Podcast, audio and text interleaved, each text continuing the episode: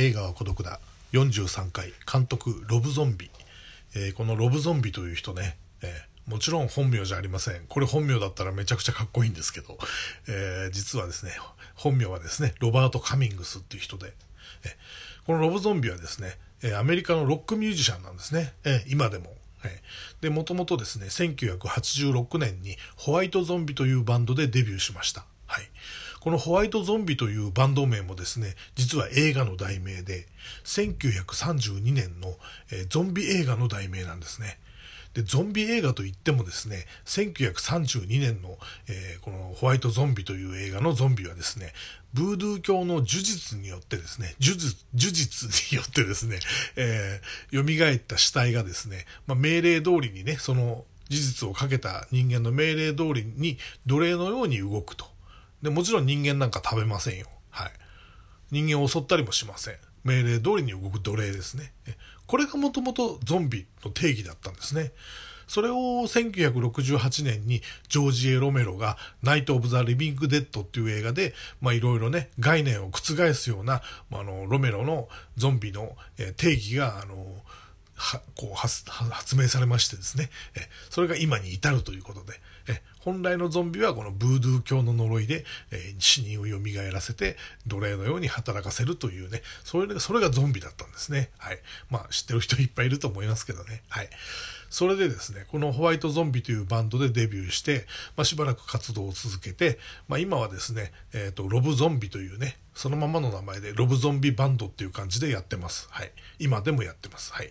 で、この人はですね、あの、自分の曲のね、PV とかを作るときに自分でその監督をして作ったりしてたんですけど、それがね、すごく出来が良くてですね、賞を取ったりしたんですね。それでやっぱり映画界からですね、声がかかってですね、あの、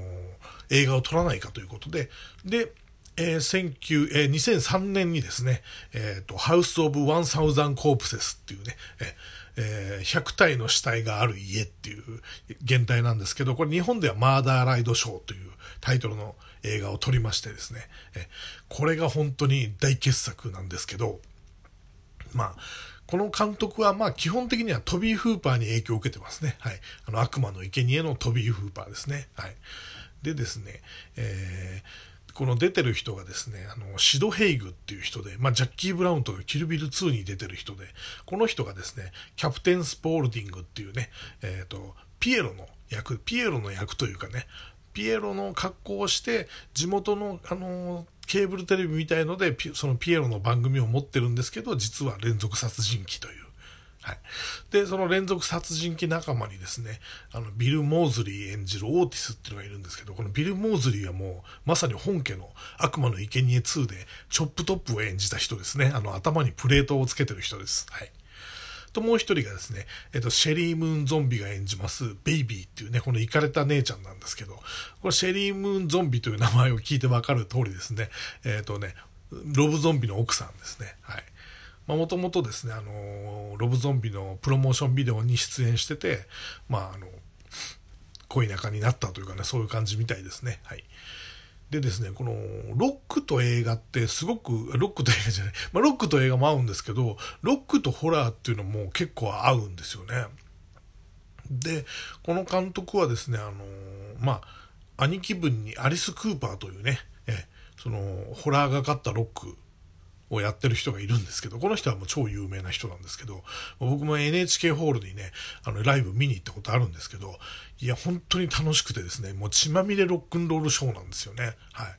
まあ、あの、1時間半ぐらいあるステージの真ん中30分ぐらいを完全にその演劇仕立てでやってましてですね、もうそこでもう血まみれのね、ホラーのショーみたいなのをやるんですよ。そこにね、ジェイソンとか、まあ、あの、フレディとかね、マイケル・マイヤーズとかも出てきてね、本当に楽しい。もう本当に楽しいロックンロールショーでしたけどね。はい。で、そのね、交流がある弟分としてのロブゾンビなんですけど、まあ、この人もね、あの、そういうホラー的なロックをやるってことで。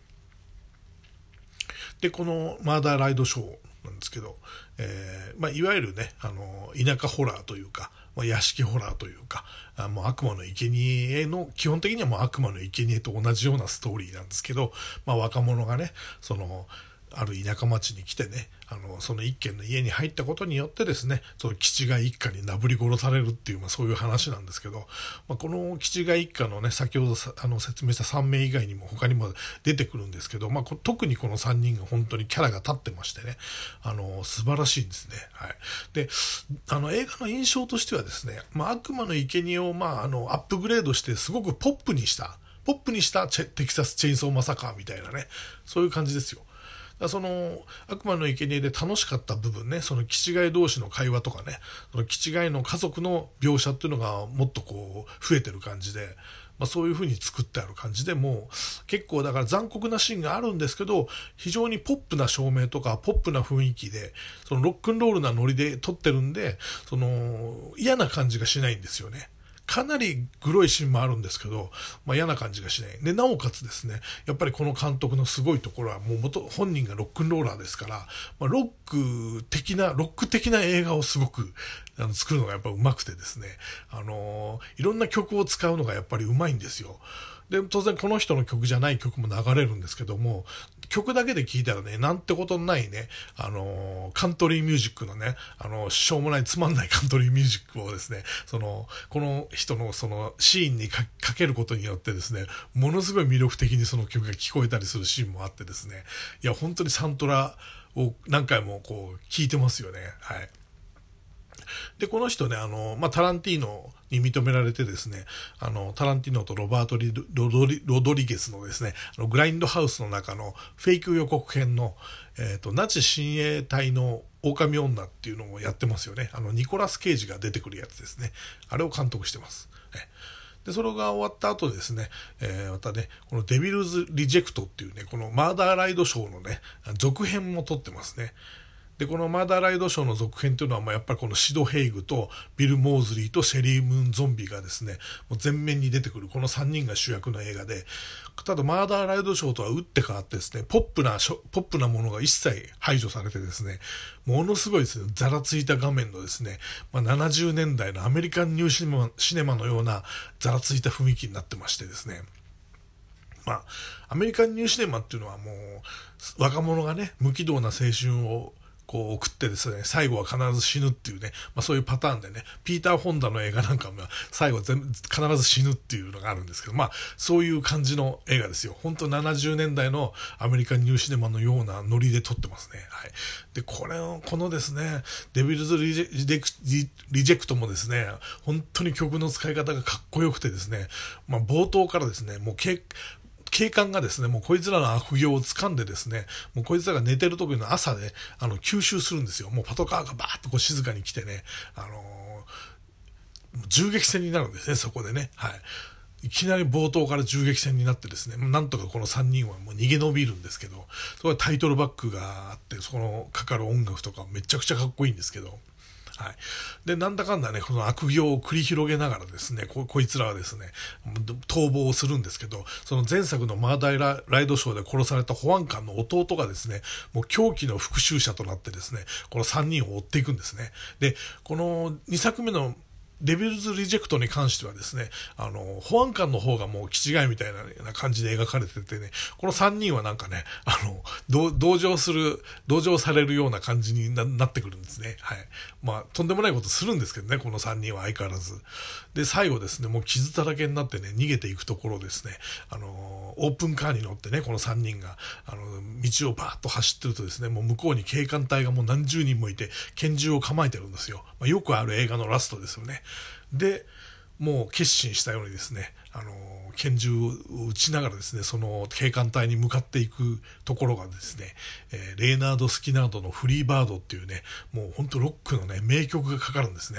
ここがほんと MTV のような感じで撮ってるんですけど、ほんとめちゃくちゃかっこいいんですよ。もう本当にあの、アメリカンニューシネマのラストで、こう無軌道なね、青春を過ごした若者たちが最後警官隊に射殺されるっていうね、まあお決まりのね、アメリカンニューシネマの終わり方をそのままやってるという感じで、もうめちゃくちゃかっこよかったですね。はい。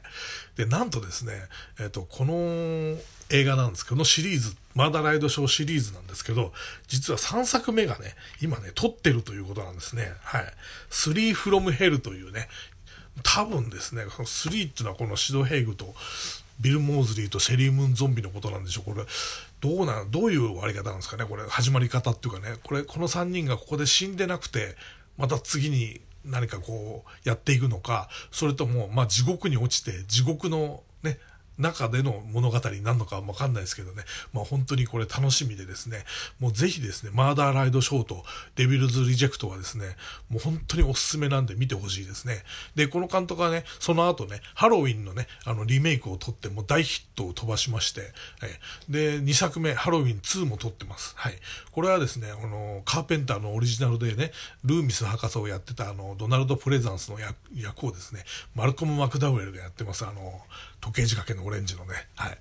これをハロウィンもですね、かなりよくできた映画でですね、あの、ハロウィンのいろいろなリメイクとかシリーズありますけど、もうオリジナルに次いで、これこれはいいと思いますね。はい。